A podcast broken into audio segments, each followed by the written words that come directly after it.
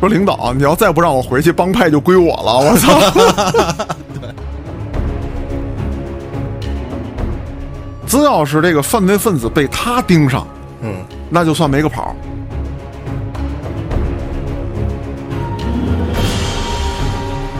给哥唱一首，多少钱都不叫事儿。好像一只蝴蝶飞进我的窗口。唱完了吧？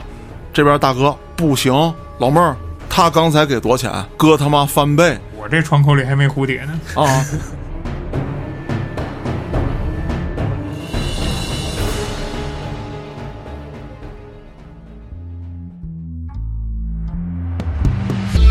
欢迎大家收听《后端案内人》。如果您有比较离奇的案件，愿意和我们分享，可以在微信公众号中搜索“后端组”，里面有小编的联系方式。您可以通过小编加入我们微信群，与我们聊天互动。我是主播嘉哥。大家好，我是秋儿。我说建叔，哎，胖健你好啊，哎，你好，你好，你好，真他妈贱！今天胖健来啊，咱们这个节目就该有点这个分量了。那肯定是特别的案件。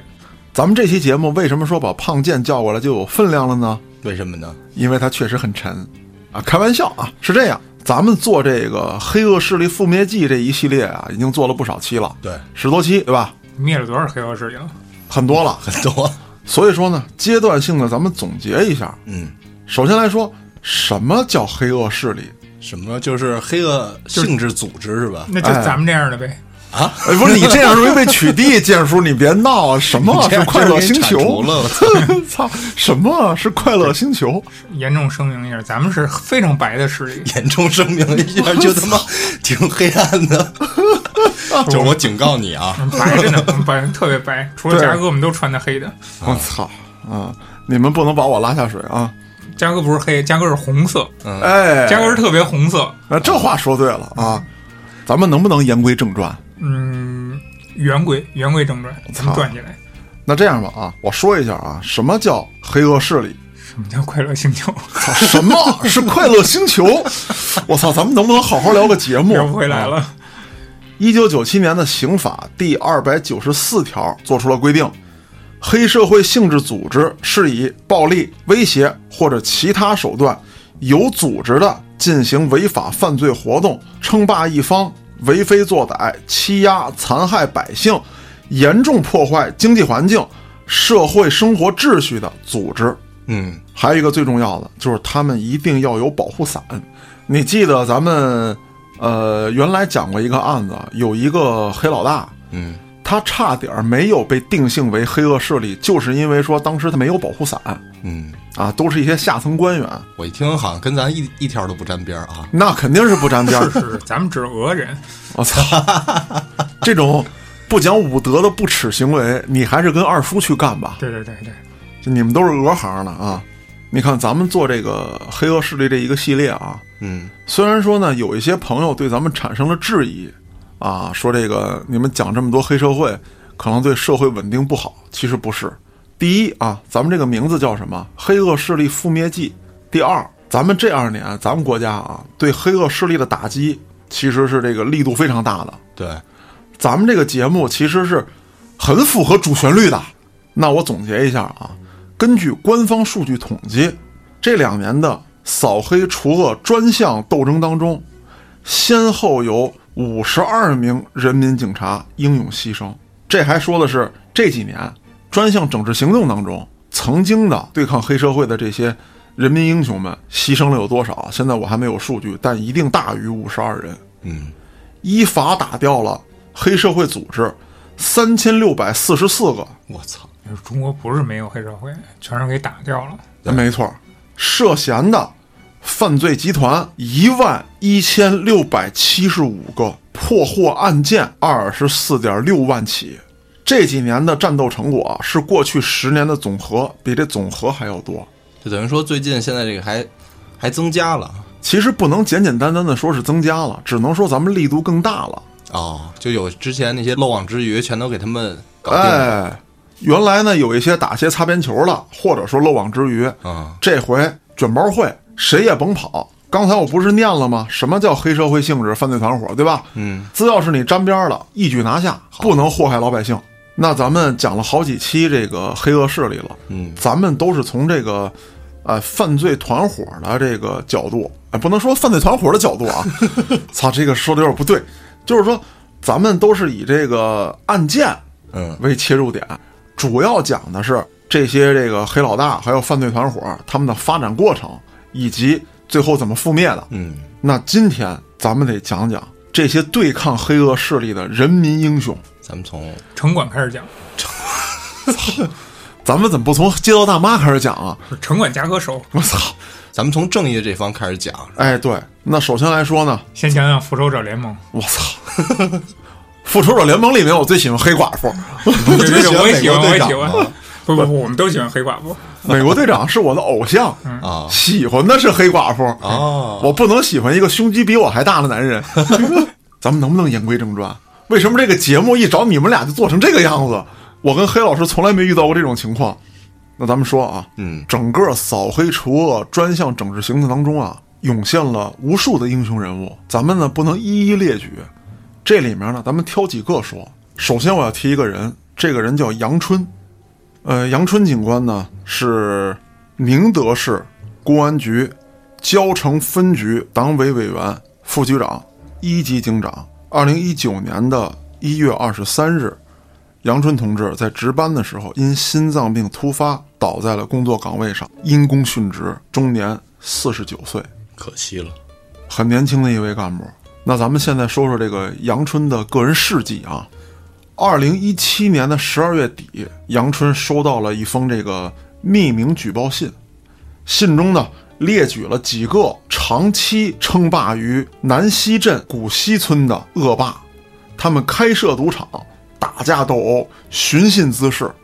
但是呢，因为这个当地的老百姓啊，一直怕这些黑恶势力打击报复，啊，就不敢这个实名举报。嗯而且呢，你想啊，这个开设赌场啊，包括这个寻衅滋事等情况，再有就是这个打架斗殴，你很难取证，对，是不是？你进赌场的时候，你不像说我到棋牌室玩一会儿，进赌场很多时候你的手机什么之类的是不能保持畅通的。嗯原来我记得咱们很早期的这个呃脏事儿栏目当中聊过，有一些赌场进去之后，手机收了给你关机，只有在你缺钱的时候打电话让家里人送，管朋友借，只有在这个时候你才能开手机。真孙子，所以说收集证据非常难。再一个，寻衅滋事或者说打架斗殴，人家就奔着干你来的，人家能给你机会让你掏手机录像吗？嗯这是不可能的。所以说，举证工作十分困难。那这个杨春同志啊，凭借多年工作经验，他就意识到，这一定是一个符合黑社会性质的犯罪团伙。被害人还有这些写这个匿名信的人，因为怕黑恶势力报复，所以就不敢提供真实信息。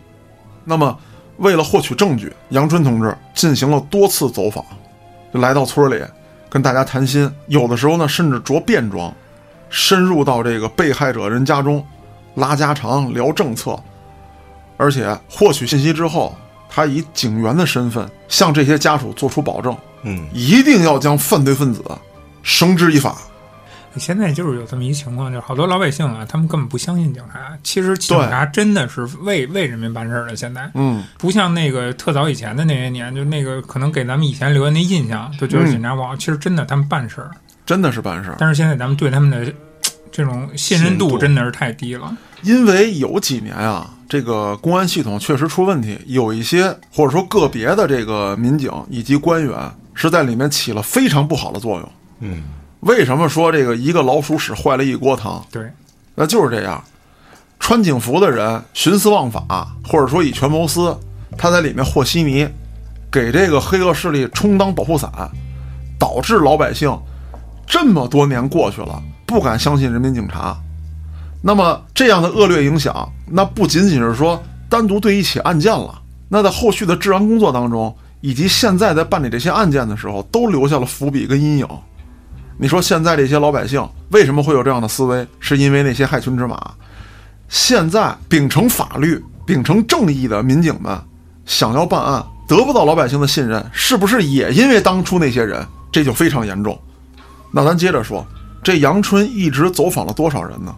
嗯，五百多人，当时他收集的这个案件证据字数达到了八万多字，整理案卷五十多卷，光这个审讯啊，审讯这个笔录就达到了一百三十份，五万余字，起诉书写了三万余字我操，都是那一个团伙的啊，不是啊，就是说这个杨春这几年的工作经历，啊，针对这一个团伙，杨春也是持续了好几个月摸排、走访、暗访，哎，这个深入到老百姓当中收集证据，嗯，而且他手下的弟兄们，他也下了死命令，并且以身作则。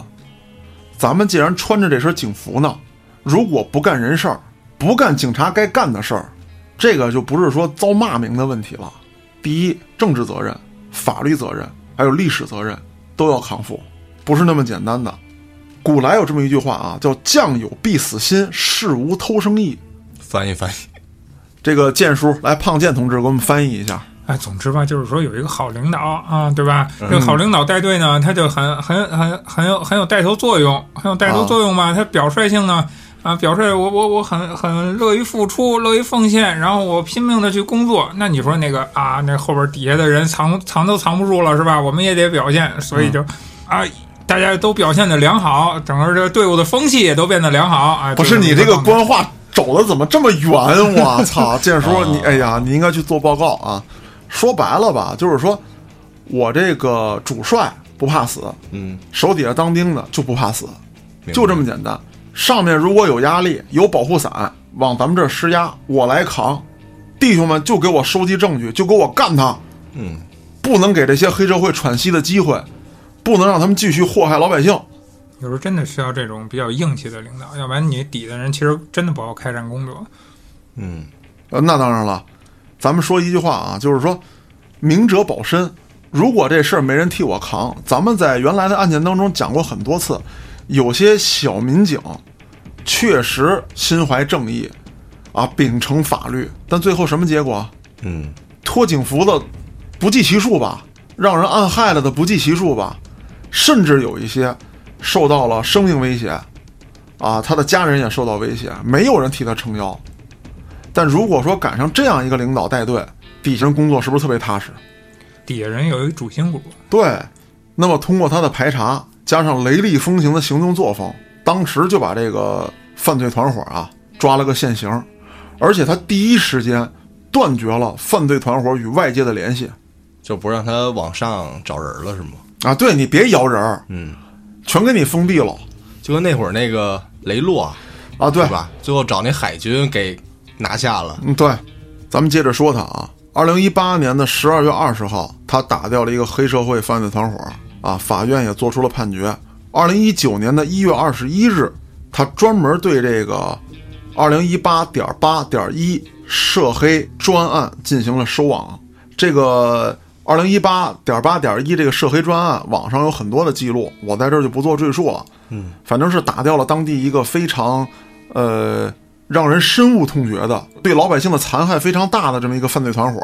那之后，在二零一九年的一月二十三日，刚刚制定完联合调查工作组计划的他，又回到了办公室继续带班值守，因为他知道打掉一个犯罪团伙，打掉两个犯罪团伙，还不足以改变当地的社会风气。嗯，咱们都知道这个黑社会这个风气啊，盛行之时对社会的影响有多么的大。它不仅仅是说一两起的犯罪行为，它甚至说对于年轻人，它改变了一种价值观。嗯，曾经有多少这个十六七岁的孩子嗯，向往这种生活？那是因为看过《古惑仔》，啊是吧，嗯你也不能说每一代人都看过《古惑仔》，那很多更年轻的人，他看到更多是什么？是身边的这些人，什么我大哥跟哪哪哪儿，我老舅干啥干啥呢，对不对？嗯，啊，一看说话倍儿横，人们都俯首帖耳，吓唬谁谁都胆儿寒，他就崇拜这个，他眼里瞅的就是这个，他对这个价值观是一种扭曲，所以说杨春觉得打掉这些犯罪团伙还不是扫黑除恶的最终目的，扫黑除恶的最终目的是让人民的生活进入一个正常化。所以说，他在完成了这些大案之后，夜以继日的工作，可就是一月二十三日的这个凌晨，成为了他生命的句号。杨春在离开他的同事们之前，留下了一份报告。这份报告审批了四十七个案件，嗯，这是短短的四十八小时之内啊，这个人连轴转没休息。那咱们再说说这个杨春这个人的成长经历。嗯，一九九零年，他从海军退役。其实呢，在教育部门他取得了正式编制，但是呢，他当时有一个坚定的决定，就是我他妈必须当警察。就本来他能当老师呗，哎，对，还是有理想。就算不做教工，他也能做个教职工，嗯，肯定是有正式编制的。但是他放弃了。他当时留下这么一句话啊：只要能当警察，临时工我都愿意。嘉哥要给你一机会当警察，你去干嘛？哎呀，怎么说呢？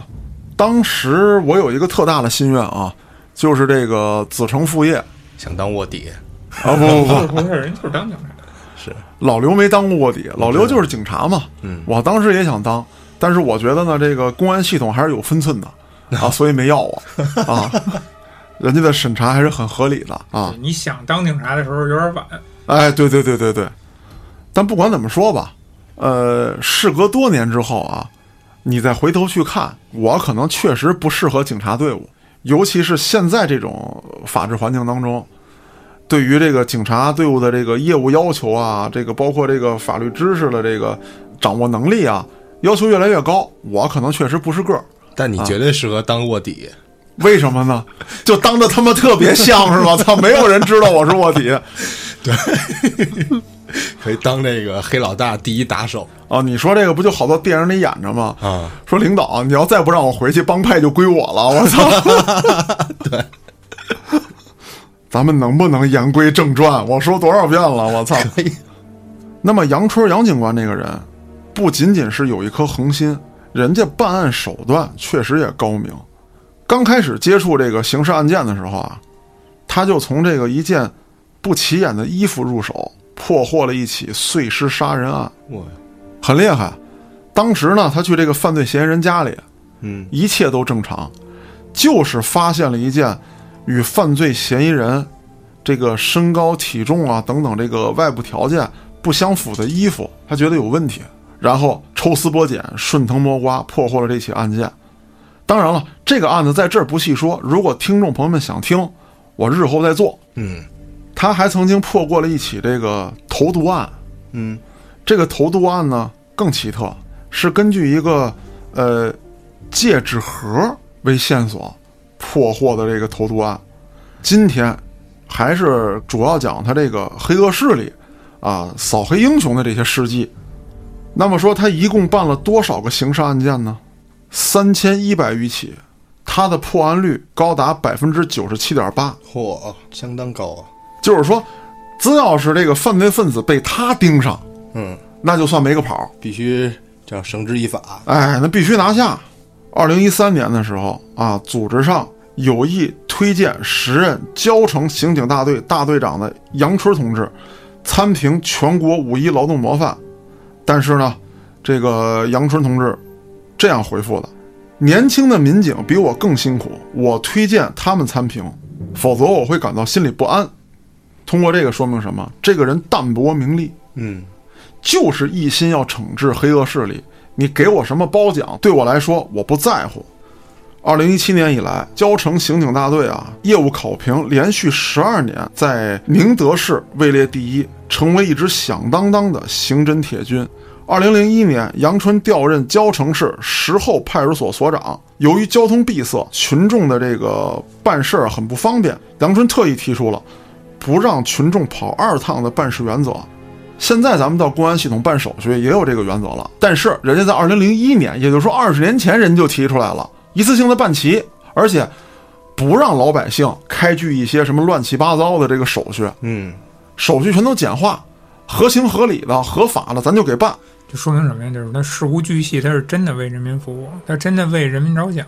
嗯，对，这个真的就怎么说呢？就这个人吧，刚才说的淡泊名利也好，什么也好，就确实他是干实事儿的。确实是干实事儿的人。就包括这个人牺牲之后，其实呢，他的家人啊，一直在向老母亲隐瞒这个事情，一直在说啊，他有重要任务，他不能跟家里联系，等等等等，如何如何。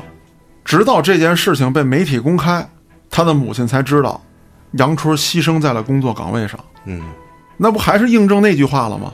哪儿有什么岁月静好啊？无非是有人负重前行。嗯，咱们再说这个杨春这个人的警惕性，你在这个职位上，你干的是扫黑除恶的事儿，那好，你刚正不阿，你不怕威胁，就免不了有人来腐化你。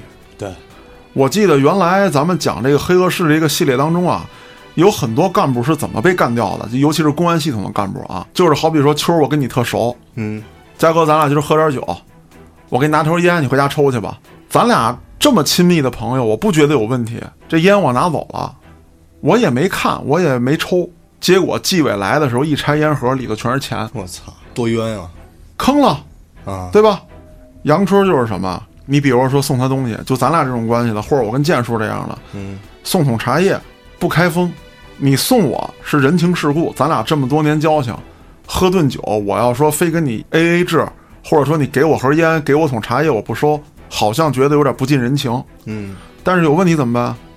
我直接不开封，拿着所有东西，跟你这边散场，我就去纪检委，当着纪检委工作人员的面儿，咱打开，看看是不是违规的。我操，如果不是，好比说你就送了我二两这个茉莉花，啊，里头没别的东西。这个茉莉花的金额呢，又没有到这个行贿受贿这地步，那咱俩还是哥们儿交情。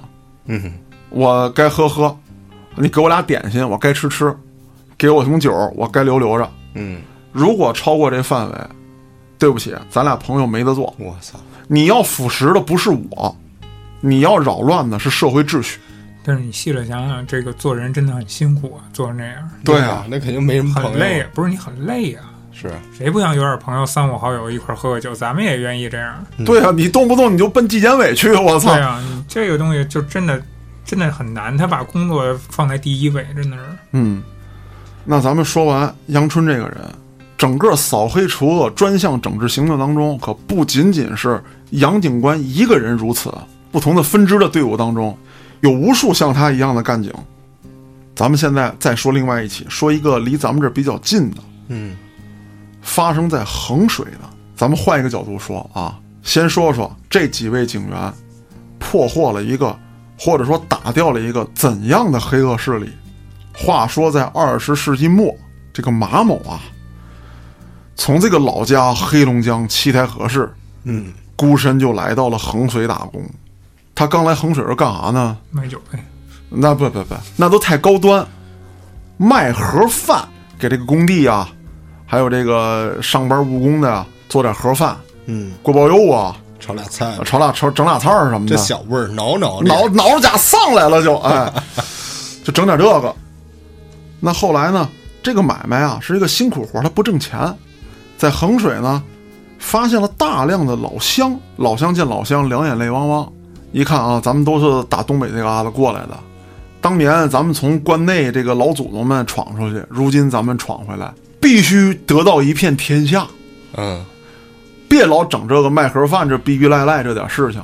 开个饭馆吧，那要是那要是这样就好了。这帮人都是什么啊？这个刑满释放人员、恶霸、地痞无赖，你说他们能干好事儿吗？他们在一起能好好的炒一个锅包肉，弄一个猪肉炖粉条吗？够呛，那对啊，他们干嘛了呢？组建了一个帮派。这个帮派的主要工作是什么？就是去抢这个砂石石料的市场。当时这个马某他不是到处在工地卖盒饭吗？嗯，哎，他发现砂石石料是他妈真挣钱，而且需求量极大。但是他不成想啊，人家这个砂石石料，你虽然说不像卖这个钢筋啊、什么这个电路系统啊、卖机械这么昂贵，但是它量大，嗯，也是有很多强大的势力在控制在手里的。他怎么办呢？一拍脑门想了一条妙计，嗯，干他， 我操，啊对，就干就完了。嗯，他先开始就是在各个工地门口，不让其他运送物料的这个车辆进入，来我就就干你。拿锅包肉干呀。那不是，那可能拿这个大马勺抡啥的，烧点热油泼他啊反正就给人堵了呗。啊！对，封就门给人堵了啊！牛逼，你从你搁我身上压过去，你咋的呀？玩混的。啊，就玩混蛋呢，啊，给你这个车胎挨个儿放气儿，啊，司机挨个儿放血。那之后他发现打了半天不好使啊，为什么呢？嗯工地已经跟人家签了单子了，啊，你咋地这笔钱也是有流流量来往的了，那是你今儿不送就是明儿送，对，而且这个货运的人家跟你干，人他妈工地的也跟你干， 是干活呀、我操我他妈要等着要开工了，你不让人进，你他妈疯了！啊！那行，你说你不让他进，你给我呀，你有吗？我操！这个时候这马某一拍脑门，哎呦我操！原来我没沙子， 我没有材料啊！那他拦路也不收过路费，这是干嘛呢？之前没想到，啊，草率了。 那之后，他说这样吧，咱们别跟工地干了，嗯咱们去抢占这个市场，砂石市场。哎，也是组织人员跟这儿乒乓一顿干架，干完之后才发现，砂石市场人家是批发的，人他妈不往工地卖，人都各家装修卖点沙子、水泥什么的，然后不但没挣着钱，还判了一年零九个月的徒刑。嗯，进修去了这，哎，这哥们儿脑子有点问题。那出狱之后呢，这个马某不思悔改，嗯变本加厉。他不觉得自己这个方向有错误，他觉得自己是实力不够强大，我的人马还不够多，嗯我人马要多喽，哎，这事儿我就能干成。那之后呢，他就纠结了同乡、狱友、什么有前科的人员以及本地闲散人员，全都挥入帐下，成立了一个大机构。当时的他的骨干啊是二十一个人，手下的干将啊不下百员，就是登名造册的小弟就不下百员。规模不小，那规模不小了。这个马某出狱之后啊，首先做的第一件事儿就是制定制度。十大天条，哎，对，什么兄弟犯我兄弟者啊，这个等等这些的吧啊。啊，勾引二嫂，哎，对对对。那后来呢，他也总结失败经验。嗯，这个不能一上来就抢占市场，你他妈胡逼打一溜儿，你都不知道货源在哪儿，你也不知道买家在哪儿，你跟这儿折腾啥呢？嗯这个不行，他就干嘛呢？专门设赌局，嗯然后去歌厅当看场子的，或者说别人有冲突的时候，他这个啊撑一撑门面那他嗯这现在属于劳务输出啊，啊，三方公司劳务派遣啊，，他还干什么呢？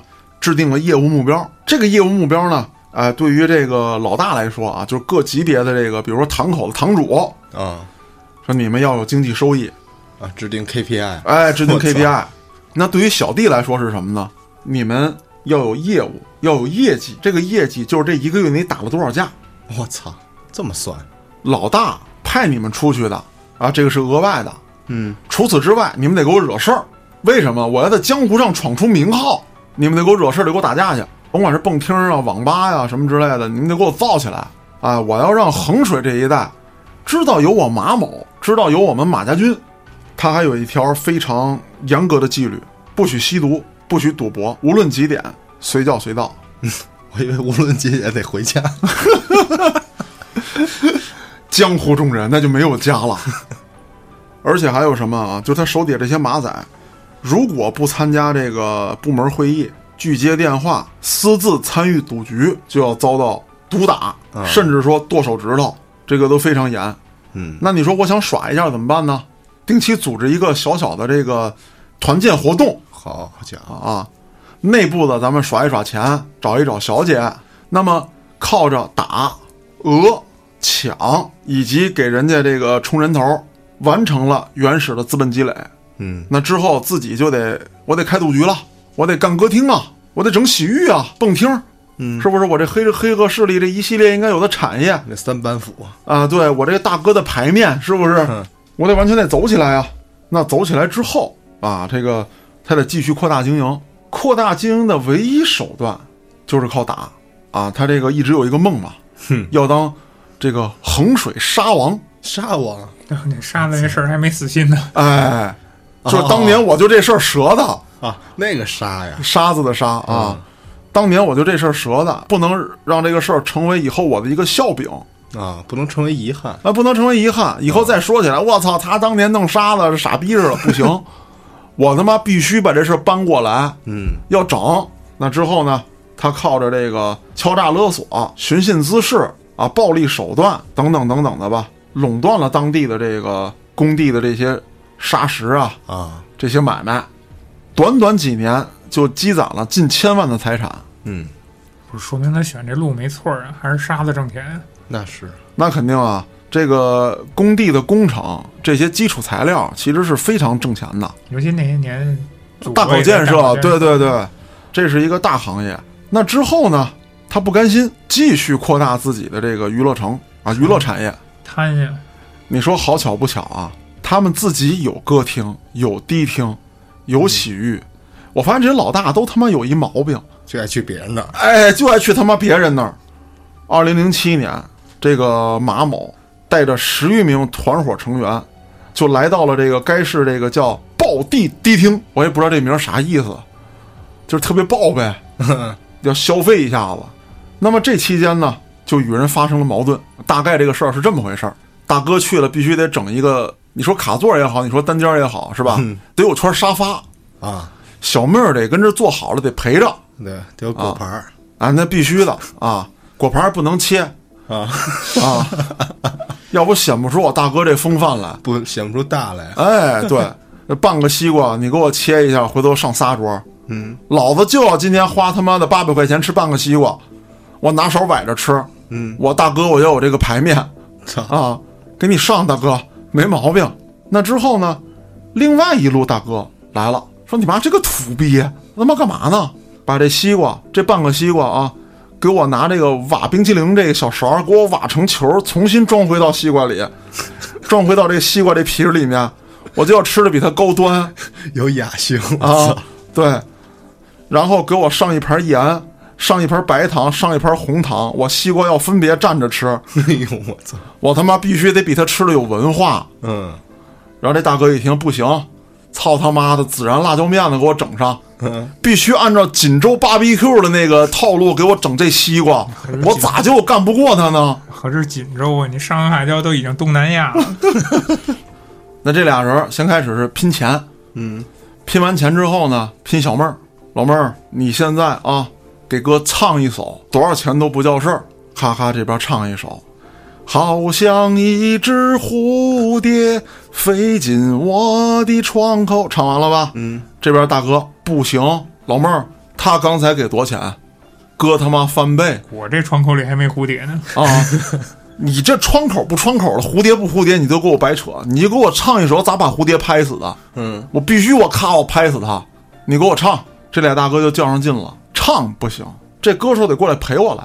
你来我这桌喝杯酒，啪钱就拍这儿，你跟我吹啥牛逼呢？过来，老妹儿到我这儿喝杯酒，夸又拍钱。这一来二去，这个矛盾就升级了，嗯，就必须得干一下子了，要不这事儿过不去了。跟这个迪厅娱乐城干起来之后，还不光是打架，这个马某把对方的一人给打死了，犯下了恶性案件。可是说来也怪，要不说刚才咱们提到那个杨警官，嗯，当时就缺乏杨警官这样的办案民警，至少在当地缺乏这样的。为什么呢？整个马某当时在场的所有人员啊，就马某这个集团的，当时在迪厅的涉案人员，均他妈无罪释放。我操，就说证据不明显，没法定性啊，死的这人也白死了。所以说，黑恶势力他之所以能成事儿，他是因为后台有保护伞。那么之后这个事儿啊，其实彻查了很多年，包括对当时的办案民警以及当时的这公安系统领导都进行了追究，就询问他们为什么让犯罪分子逃避了法律的制裁。当时三名一线办案民警啊，就说了啊，这个仨人统一口径啊，说这个当时的这个侦查能力欠缺，嗯，也没有及时的这个证据收集啊，所以无法定性。全他妈是借口。没错，这些警察最知道，哎，什么地方哪个环节容易这走漏洞。嗯，就是你不得不说，就有一些地方啊，尤其是最主要就是一些小地方，它特别容易就是警察跟那个坏人就穿他们一条裤子。对，对，这种情况特别普遍，因为本来地方就小，就这些人，三找两找就能认识上。嗯，而且如果说啊，我跟你这个黑恶势力进行对抗，我的家人可也在这城市呢，或者说在这个县、这个乡、这个村儿呢。嗯，你再退一步说，就像嘉哥说的那个情况，你甚至有可能他在某个小弟跟他妈警察就是一家子都有可能，因为小地方就是这么近。就跟那《无间道》似的。所以现实情况嘛，可以理解。嗯，这个姓马的也特别聪明，通过这起案件之后啊，他就发现了，说老这样不行，我得他妈洗白。从两千零一年开始，这个犯罪团伙开始转型，逐渐的从经营这个歌厅啊，变成了经营这个什么饭馆儿、旅店，不再打打杀杀，正当行业，洗白。手底下这群小弟给你遣散费，回家爱干嘛干嘛当然了，你要是愿意来我的饭馆打工，我们还是要的。啊！对对对，当然这些饭馆打工的你还不能有案底啊，这个很重要。这洗的也太白了吧？嗯，随着时间发展啊，到了二零一三年，社会趋于稳定。这个面对公安机关的另一轮严打形势，哎，马某立刻嗅到了风向，说现在我这手洗的呀，还他妈不干净，我关掉所有跟娱乐产业有关的我的门脸儿。嗯，当时还剩下几家这个歌厅啊，比较挣钱嘛，他舍不得关蹦厅关，把我这个特别拉风的这个猛禽卖掉，嗯，换普通小轿车还挺谨慎。啊，没有人知道我是谁。说明什么呀？说明他嗅觉比较灵敏，嗯，他他发现到政策变了，对，收的紧了，那他就得有动作。而另一方面来说，就是说他还是有路子，没错有人跟他通风报信儿。没错。那么，在二零一三年到二零一五年之间，衡水当地的很多黑恶势力都被打掉了。无论当时是这个与马某并驾齐驱的，还是在他的统治之下苟延残喘的啊，都这个被公安系统一一打掉。他呢，也在这段时间慢慢的完成着自己的漂白。到了二零一七年，衡水市公安局启动了新一轮的摸排、倒查等活动，就是当年所有的案件有疑问的、有疑点的，或者说没结的、审理不清的，重新都审，嗯，把这些涉案的、当时处理不当的警员先他妈给我拿下，把这支队伍先洗干净。大清洗。哎，我们再去彻查这些黑恶势力，保护伞不打掉，保护伞之下的毒瘤将永远滋生。那么这时候呢，新的专案组也采取了新的手段，我不是开着警车满街巡，动不动穿着警服到你的这个买卖里来看一看。废话，那不就是他妈预警吗？是，先便衣摸排，掌握一些这个老百姓提供的信息，明白民众的积怨，然后再根据民众提供的这个线索收集证据，慢慢策划拿掉马某这个组织。那么，随着他的一些案件慢慢的重新彻查啊，马某也引起了上级司法机关的高度重视。河北省政法委、省公安厅专门因为马某成立了专案组，就要办他。由于该案这个情节复杂，时间跨度比较长，有一些这个犯罪嫌疑人呢，心里还存在幻想，再加上一些受害人和证人心里有顾忌，害怕作证，所以说这个案件侦破工作一时变得很困难。那么，为了打掉马某这个组织，二零一八年开始，河北省公安厅批准衡水市公安局局长老程任总指挥，组织了两百余名警力，展开了首轮的收网。一月十八日的凌晨三十分，首犯马某被捕，二十三名涉案人员先后束手就擒，收网工作大战告捷。此后又陆续抓获了五十五名的犯罪嫌疑人。据了解啊，老马的这个马家军啊，团伙一共涉案十一起，四十三宗，八十七名罪犯最终落网。嗯，其中外省的三十五人，有前科的二十六人，可想而知啊，这个犯罪团伙的构成加上他们的组织人员是十分庞大的，而且从这个黑社会的角度来说，他们还是他们很专业的，嗯，这些人都有被捕的经历，有反侦查的经验，而且入狱过。再有一个，就是没有什么后患。嗯很多人啊都是这个无亲无故的，可以铤而走险的。哎，我刚才就试想了一下啊，就是你说要是那些年国家没有大力的治理这种黑恶势力，那那他妈现在如果要是这个发展下去，就是各帮派占据全国的各各部分势力打来打去，那就是这么一个情况了。那肯定是啊，那就跟废土差不多了。就别说废土了，其实就说白了，跟美国那个什么墨西哥帮吧，哎什么对对什么对帮吧，就大家哎分各各分地而居，我就就那么一个状况了就。是，所以咱们国家还行，这真是有远见，先看好了这一步了，就得治他们。这个必须得治。首先来讲，就是砍掉上层保护伞。嗯，咱们也应该有这个记忆啊，就是大概从什么时候开始，有了这个打老虎这个行动。打完老虎，就是他们下面那些社会毒瘤，挨个给你们全挖出来放血，脑瓜子给你们干放屁，那都不是干放屁，给你一枪子儿，给你们干穿了都得。对，但哦凡有这种人，说白了就是一串儿的，从最顶上到下边儿，它都是一个体系。啊，没错。咱们说回来，除了有这个国家的力度加大之外，咱们还得说这些办案民警。咱们提几个人都是普通警员，赵亮、张伟涛、张猛、徐猛，咱们听这些人名儿，都是特普通的人名儿。嗯，他们也确实是一些特别普通的警员，在办理这些案件过程当中，可以说是承担了巨大的压力。其中有一些警员，为了能够全心全意的办理案件，跟妻子离婚，哇，把父母孩子送到外地，我就为了不受威胁，我光杆一人，要死死我一个，没有后顾之忧。没有后顾之忧，我必须办掉你，拿掉你。咱说这民警吃多少苦就不说了，没日没夜的盯梢，走访老百姓，排除他们心理顾虑，这些还好，这些是繁琐工作。那些更危险的工作呢？你真到出警的时候，对不对？真到面对这些犯罪分子的时候，他们是想洗白，但是他们洗白的目的也是为了保命。如果他们觉得自己保不了命，一定会殊死一搏。嗯，他们在抓捕这些犯罪嫌疑人的时候，很多人都是带着武器的，甚至当时枪都已经上了膛了就亡命之徒了呗。啊，基本上就是这样。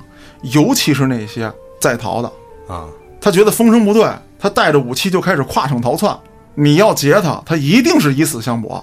嗯，很多年轻警员啊，那也就是二十出头，刚刚从警校毕业，这是一批；还有一批什么中间骨干力量老警员，本来呢官职有了，耗一耗，等着退休也不是不可以。